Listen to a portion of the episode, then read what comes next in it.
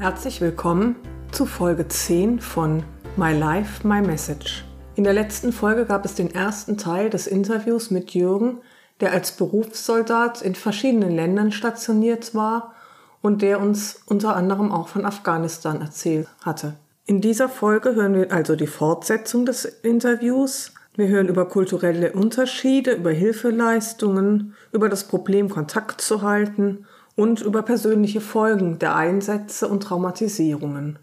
Ich wünsche euch viel Spaß beim Zuhören.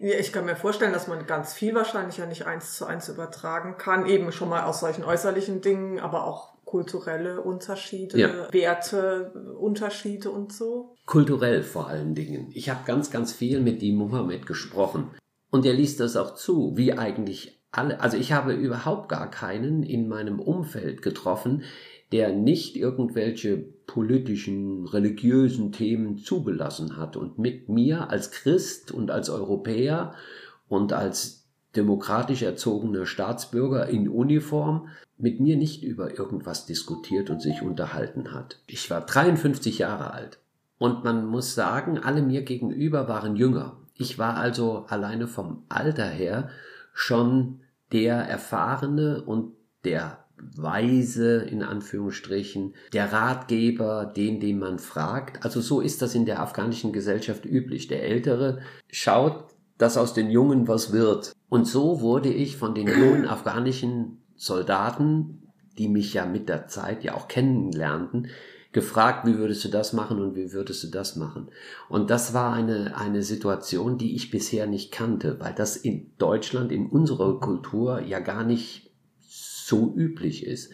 Aber hier ist es so, dass man immer auf einen Älteren sucht, einen Älteren fragt und guckt, ob das so ist, wie man sich das vorstellt, dass sich das so entwickelt, wie sich mhm. das vorstellt. Und das war eine Situation, die hatte ich bisher nie gehabt. Also musste ich mich auch selber so ein bisschen reinjonglieren und äh, gucken, wie, wie meisterst du welche Szenen. Die wollten natürlich auch immer ganz, ganz viele Unterstützung, Schulhefte, ähm, Bleistifte, Toilettenreiniger, um ihre Toiletten sauber zu machen, Klebeband, um ihre Fenster abzudichten und, und, und. Und in einigen Sachen konnte ich ihnen helfen und in einigen Sachen wollte ich ihnen nicht helfen, weil es konnte ja nicht mein Auftrag auch sein, denen für alles praktisch die Hilfe anzubieten, sondern sie mussten auch selber lernen, gewisse Sachen Feuerlöscher fiel mir ein. Ja, genau. Es war kurz bevor wir ankamen, ähm, tobte ein fürchterlicher Brand in dieser Kaserne. In ein paar Hütten ähm, sind abgebrannt und man stellte im Nachhinein fest, ja, kann ja passieren, wenn so viele Menschen zusammen mhm. sind, dass es ein Feuer geben könnte, aber man muss Feuerlöcher haben. Oder man musste mindestens irgendwas haben, womit man Feuer löschen könnte. Zum Beispiel eine Schüssel, also eine Wanne voller Wasser ne? und so. Und ähm, das war zum Beispiel eine Erfahrung, die ich meinem die Mohammed dann weitergab und habe gesagt, so, jetzt machen wir uns mal alle Gedanken darum, was braucht denn so ein Lager? Und dann haben wir das dann entwickelt und dann kam irgendwann mal, wir brauchen, wenn wir keine Feuerlöcher haben, brauchen wir große Gefäße, wo Wasser drin ist. Und dann haben wir was zum Löschen. Und so mhm. wurde dann Brandschutz aufgebaut in dieser, in die, einen Teil dieser Kaserne. Und das war, das war mein Auftrag. Und das war, herrlich. Das war herrlich. Wenn es, wenn es nicht so weit weg gewesen wäre, hätte ich mir vorstellen können, wieder dahin zu kommen. Mhm. Vielleicht nicht in Uniform, vielleicht in Form einer Hilfsorganisation.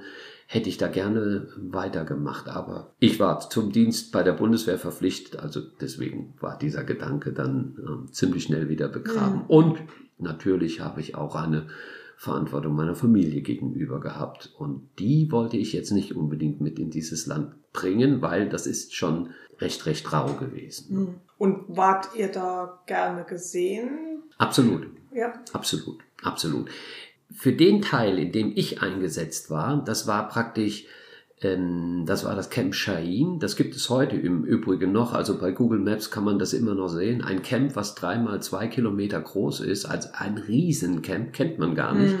Da ist praktisch die größte Truppenkonzentration gewesen vor der Situation, wie sie heute in Afghanistan ist. Da waren praktisch alle Kräfte für den Norden von Afghanistan sozusagen zusammengelegt. Und mit mir waren eigentlich alle NATO-Nationen einschließlich der, der skandinavischen Ländern, also Schweden und Norwegen. Finnen hatten wir keine, aber und wir waren alle gerne, gerne gesehen. Mhm. Natürlich haben wir auch Hilfen reingebracht. Wir haben Winterhilfen gebracht, also wir haben Lebensmittel verteilt, mhm. wir haben Skianzüge für Kinder verteilt und, und, und, und Decken und was es alles gibt. Aber wir haben der Polizei und dem Militär dort auch Schützenhilfe gegeben mhm. Und sie ausgebildet an, an ganz banalen Sachen, zum Beispiel ein Funkgerät und wie man damit spricht, damit der andere auch versteht, was der meint und so. Also so ganz banale Dinge mhm. und da waren wir sehr geschätzt.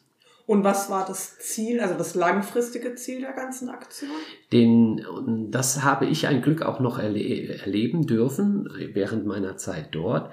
Und zwar provinzweise den Sicherheitskräften die Verantwortung ihrer Provinz zu geben. So mhm. hatten zum Beispiel Deutschland in der Provinz Kundus, das kennt man ja so aus, aus den Nachrichten, da hatten wir sehr hohe und große Verluste gewesen, äh, gehabt, weil dort auch einer der Hauptanmarschrouten von Taliban-Kämpfern waren, die aus Pakistan wieder praktisch zurück ins Land kamen, praktisch den afghanischen Sicherheitskräften wieder die Verantwortung ihrer Provinz herzugeben. Und in meiner Zeit haben wir das bei drei, vier Provinzen tatsächlich durchführen können. Dann sind wir dahin und haben probiert, bei den Militärs und bei den Polizeikräften praktisch herauszufinden, wie sind die aufgestellt, wie sind die bewaffnet, was ist deren Konzept. Und wenn das alles funktioniert hat, haben wir dann praktisch der Naht vorgeschlagen, diese Provinz könnte man übergeben, wenn man das wollte. Und dann wurde das politisch irgendwie gemacht und dann haben die ihre praktisch ihre eigene Sicherheitsverwaltung wieder zurückbekommen. Das heißt, man hat die befähigt, sage ich jetzt mal, die Taliban in Schach zu halten oder so genau. zu wirken, dass die dachten, also da haben in dieser Provinz brauchen wir gar nicht versuchen, irgendwas äh, zu machen. Ich glaube, es war auch ziemlich einfach, weil man wusste ja letztendlich, wo sind denn die Taliban? Also ich meine, sie sind ja, Taliban waren ja Kopfstärke nicht so stark, dass sie wirklich durchzogen in jedem Dorf oder in jeder Stadt waren, sondern sie waren dort, wo, wo es sich lohnte, auch für die belohnte. Ähm, zum Beispiel da, wo Opiumfelder sind, da, mhm. wo Rosen gezüchtet worden sind für Rosenwasser. Ähm, überall da, wo man praktisch Geld verdienen konnte, da waren auch letztendlich, also ich bin jetzt nicht der große äh, Spezialist, aber zumindestens dort war immer die Gegenwehr oder dort waren Taliban und, mhm. oder die, die Möglichkeit, dass man Taliban dort brach, ähm, antraf, das ziemlich groß. Mhm. Einmal war lustig gewesen, da gelang es den Kräften, unseren afghanischen Kräften, ähm, zwei Taliban dingfest zu machen. Die hatten eine Aluminiumschüssel, eine große Aluminiumschüssel, mit ähm, Haschisch drin. Und ähm, als die dann unsere Militärs anrollen saßen, ähm, nahm einer die, die Schüssel als Sozius auf dem Motorrad und einer fuhr dann los und während dann dieses Motorrad immer schneller wurde, wurde der Inhalt der Aluminiumschüssel immer weniger und zum Schluss war nur noch ein Satz drin und das war ziemlich lustig gewesen. Da waren sie, waren sie ziemlich ziemlich überrascht, dass sowas passieren kann. Also Fahrtwind. Ne? Ja, ja. Und euch flog das um die Ohren. Und uns flog, flog es um die Ohren. Das war ganz lustig gewesen. Aber ganz im Ernst, uns ist es nie gelungen herauszufinden, was ist der Unterschied zwischen Afghanen, mit denen wir zu arbeiten hatten, und Taliban. Also mhm. Taliban haben nicht eine besondere Uniform an, die haben nicht besondere Kennzeichen an. Ähm, nein, also für uns waren das immer irgendwie so ein bisschen spanische Dörfer, wie, wie äh, die regulären afghanischen Truppen da drauf kamen, das sind jetzt die Taliban. Mhm. Aber also musst du gerne vertrauen, nicht, dass es so ist. Genau, aber war auch nicht unser Auftrag. Ich meine, das war ja deren Auftrag mhm. gewesen, auf dem Weg zu ihrer, zum Herstellen ihrer eigenen Sicherheit. Ja. Und was hast du jetzt, ich glaube letztes Jahr war das ja dieser überstürzte ja. Abzug der, ich sag das jetzt einfach mal so, ich, ja. Hm, ähm, weil du gerade eben sagtest, ach, das war schön, ich habe das noch miterleben dürfen, wie da mehrere Provinzen übergeben werden konnten. Wenn man jetzt heute die Situation anguckt, ne, wie, wie fühlt sich das an für dich? Darf ich noch eine Minute davor noch was mhm. sagen? Ich war Berufssoldat und so ist die Arbeit des Soldaten. Man schreibt auf Instagram nicht groß, schön war die Zeit. Man schreibt auch nicht auf Facebook, was habe ich da nicht alles erlebt. Man ist eigentlich demütig, indem man einfach seinen Auftrag erfüllt und nach einer gewissen Zeit wieder gesund, hoffentlich gesund nach Hause kommt und für alle die, die man, für die man verantwortlich ist, auch wieder gesund nach Hause gebracht haben zu deren Freundinnen und Frauen mhm. und Lebensgefährten und was auch immer. Deswegen hat mich schon ein bisschen traurig gemacht, die Masse von Deutschen, die auf irgendwelchen sozialen Plattformen und angeblichen Militärexperten, die dann bei diesem Zurück in die Vergangenheit Schritt der Taliban in Afghanistan hier so, so kommentiert haben und gesagt haben, 20 Jahre waren umsonst. Ich glaube nicht, dass es umsonst war. Ich habe dort unten siebeneinhalb Monate intensiv mit afghanischen Militärs geübt, gearbeitet, gelebt und habe sie anders erlebt. Und da ist was passiert, wo die keine Chance hatten. Und ich bin immer noch der Meinung, dass das kommt wieder. Das kommt wieder, weil so viel Initiative, wie ich von den Afghanen, von unseren Afghanen gesehen habe, die haben sich nicht ohne Grund überrollen lassen. Zumal sie zahlenmäßig ja viel größer waren als die, als die, als die paar Taliban, die von, die, die da praktisch durch das Land gefegt sind. Also ich hoffe es ganz einfach, ohne dass ich irgendwelche Informationen mehr hätten als, als andere. Mhm. Aber ich kann es mir nicht vorstellen. Es hat mich natürlich sehr, sehr traurig gemacht, weil die Ausbildung, die wir gemacht haben, sehr intensiv war, die uns auch ganz schön gefordert hat. Wir waren ja auch zusammen im in der Operation mit unseren Afghanen. Das hat uns natürlich schon traurig gemacht, alle miteinander.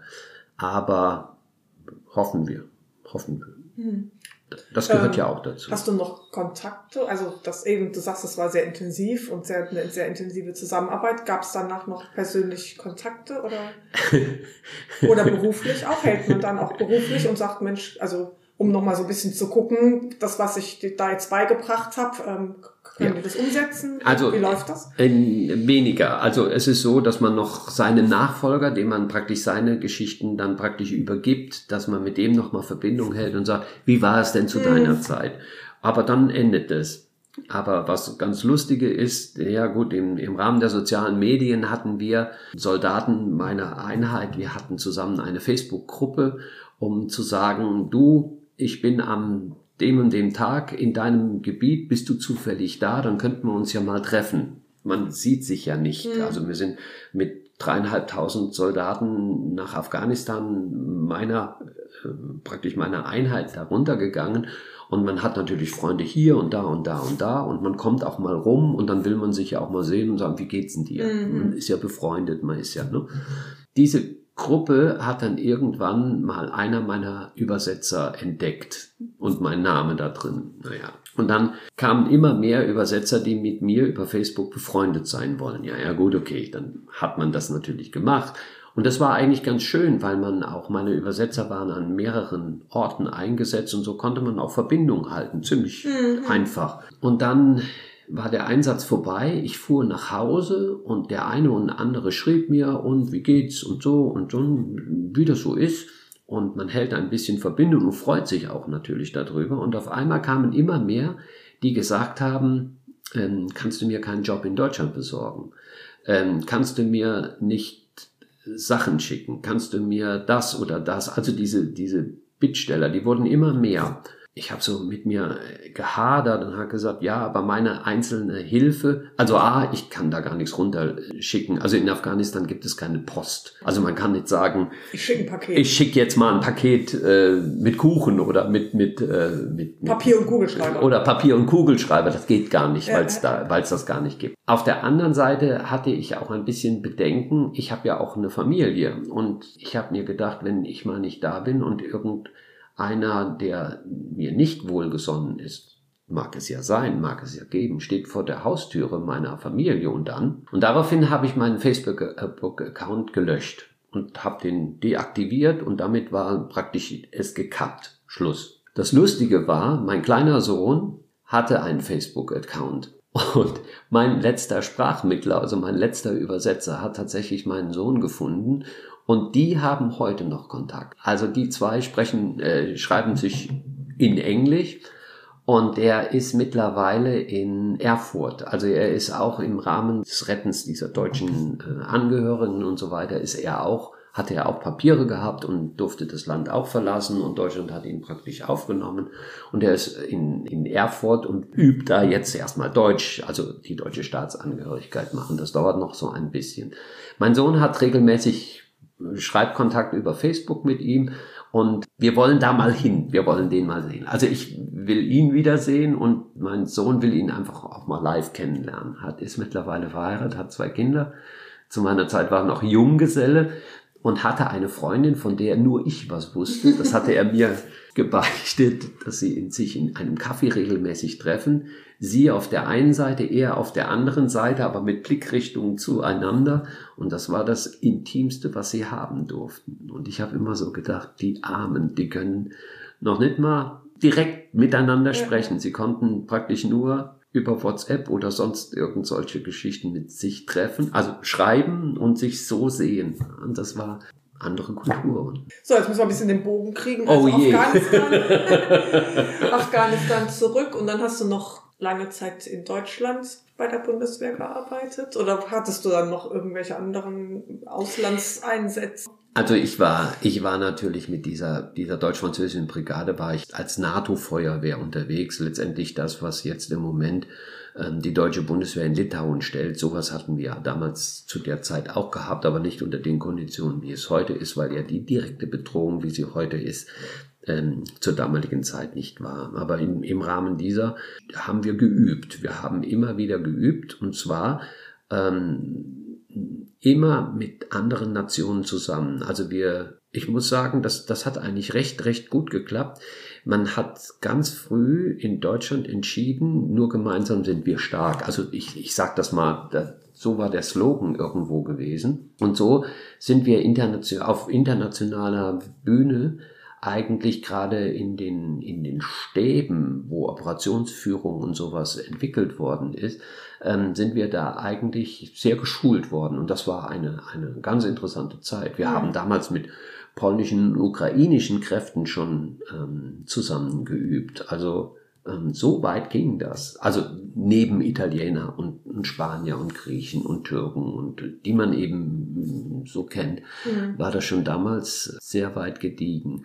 Und ich fand es sehr bemerkenswert, dass das viele Leute überhaupt gar nicht wissen. Also mhm. viele meinen ja, deutsche Bundeswehr in Deutschland eingesetzt und das war's denn. Und die machen ihre Landesverteidigung und Bündnisverteidigung in Deutschland und das war's.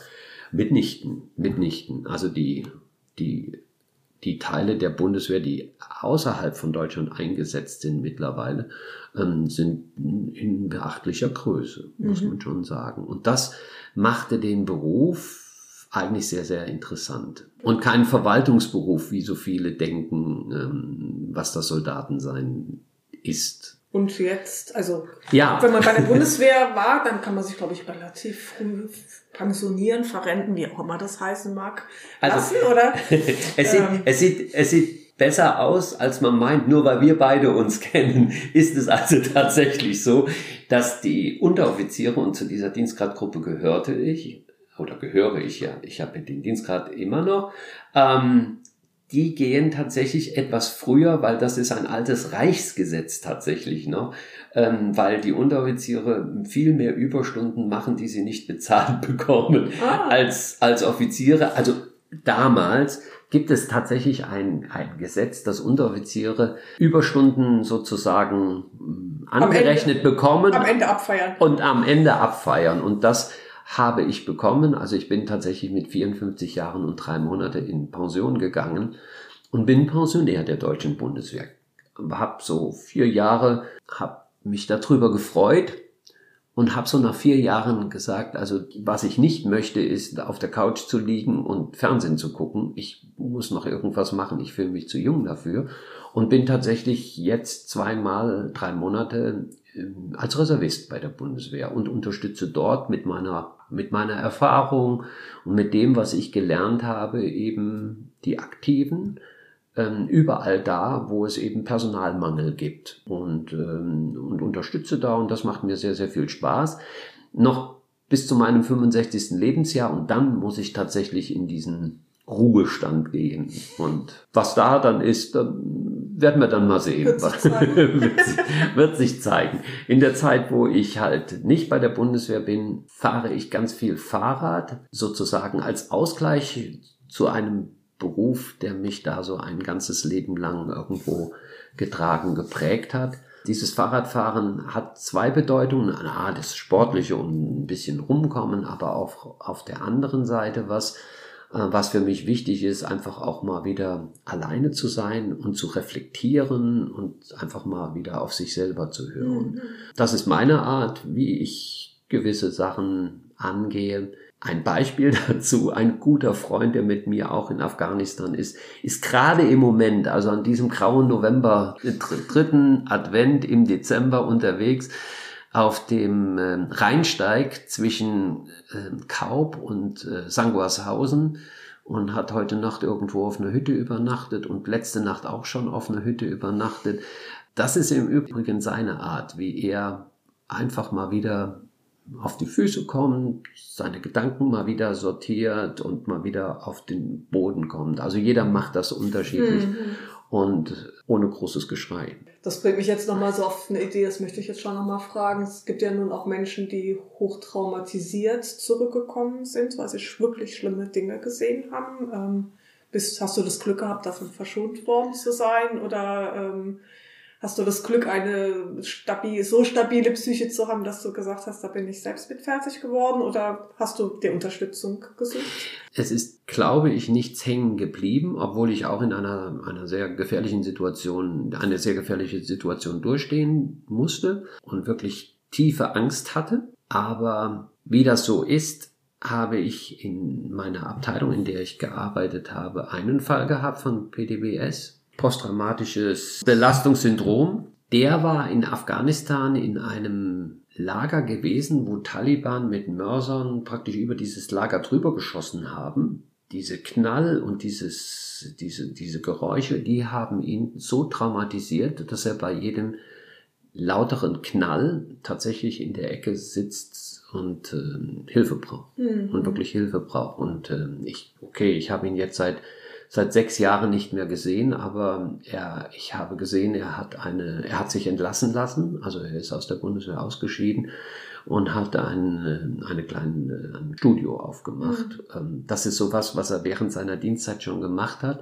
Also ich glaube, das war so sein Weg des Ausstieges. Und wir hatten äh, einen ganzen Zug, also 35 Menschen, die in einem Gefecht waren. Dieses Karfreitagsgefecht, das kennt man, hat man vielleicht der eine oder andere in den Nachrichten gehört. In Kundus ähm, gab es ein großes Feuergefecht und da gab es sehr, sehr viel Tote in, in der, tote Kameraden. Und ähm, aus dieser ganzen militärischen Einheit waren 35 von unserer Brigade gewesen und die waren alle traumatisiert. Mhm. Und das ist schon schlimm. Das ist schon schlimm. Das ist vor allen Dingen eine Geschichte, mit der man gar nicht so richtig wusste, wie man damit umgeht. Aber die Strukturen sind gewachsen. Ich habe Zutrauen. Ähm, die waren ständig hier in Koblenz, weil hier ein Bundeswehrzentralkrankenhaus Mhm. in Koblenz praktisch der Mittelpunkt der, der Behandlung ist. Dort Mhm. gibt es eine ganze Abteilung, die sich damit beschäftigt. Und ich glaube, es sind Maßnahmen getroffen. Ich kann allerdings nicht beurteilen, wie effektiv die Mhm. sind oder, oder, oder was das dann ist. Aber es wird darum Sorge getragen. Mhm. Und das ist das Wichtigste daran. Hm. Das heißt, Glück gehabt. Glück gehabt. Bist du oft damit konfrontiert worden, wenn du, man lernt sich kennen, was machst du beruflich, was machst du beruflich, wenn du dann sagst, ich bin, war bei der Bundeswehr, ich bin oder war Soldat, dass Leute sagen, wie kann man das denn nur? Was, was sagst Wird, du? wird, mir oft, wird mich oft gefragt. Also Ja, kann wird ich mir oft, vorstellen. wirklich oft gefragt nach dem Motto, und wie war's? Ich sag ja. Es war für mich mein Leben, äh, weil Soldat ist kein Job in dem Sinne, dass man das so, so denkt, äh, montags bis Freitag eine Arbeit abliefern und Feierabend ist. Nein, Soldat sein geht halt viel, viel weiter, glaube ich, und ging auch bei mir viel, viel weiter. Ich glaube, das muss jeder selbst spüren, dass er sagt, ich wäre bereit dazu oder das ist mir zu umfassend. Da will ich doch strukturierter für mich haben. Da will ich doch irgendwann einen klaren Schnitt zwischen Beruf und, und Familienleben oder Beruf und Freizeit haben. Vieles nimmt man mit nach Hause und die Familie leidet darunter. Aber auf der anderen Seite ist es natürlich was zu tun und zwar was Wirkliches und was Gutes zu tun glaube ich jedenfalls. Also das, was ich gemacht habe, mit dem, war, mit dem Ergebnis war ich immer wirklich zufrieden gewesen. Deswegen kann ich das nicht so generell empfehlen oder nicht empfehlen. Ich glaube, man muss es, man muss es spüren und dann muss das Gefühl einen leiten oder man muss es, ja, man muss dann wieder gehen.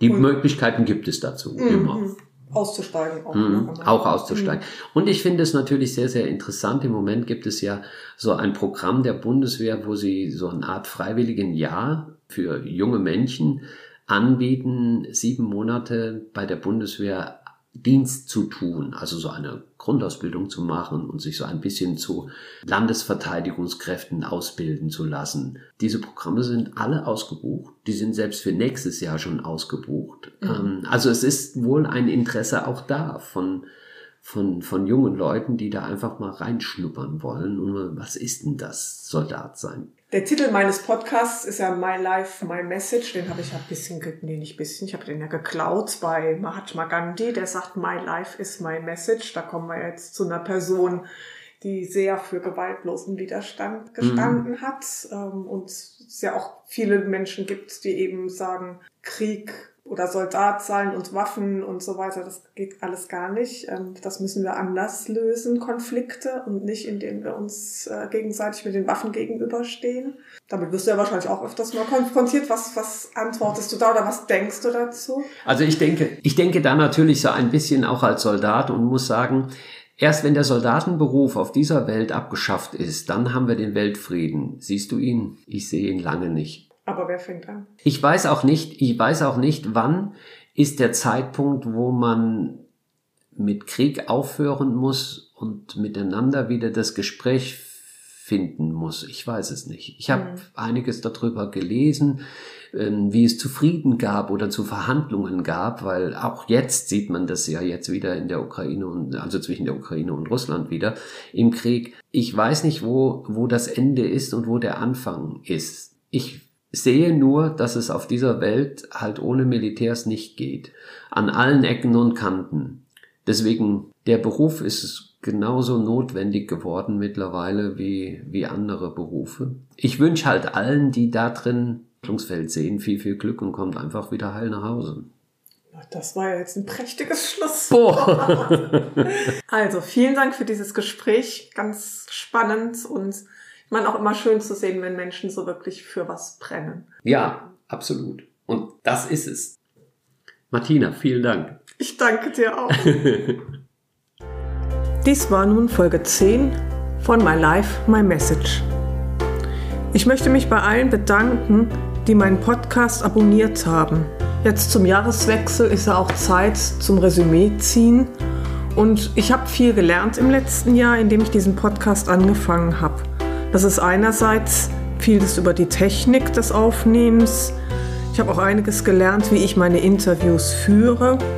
Ich habe vielleicht an manchen Stellen zu viel gewollt und habe deswegen also auch die Veröffentlichungszeiträume ein bisschen vergrößert. Es gibt also jetzt nur noch alle drei Wochen und nicht mehr alle zwei Wochen eine neue Folge.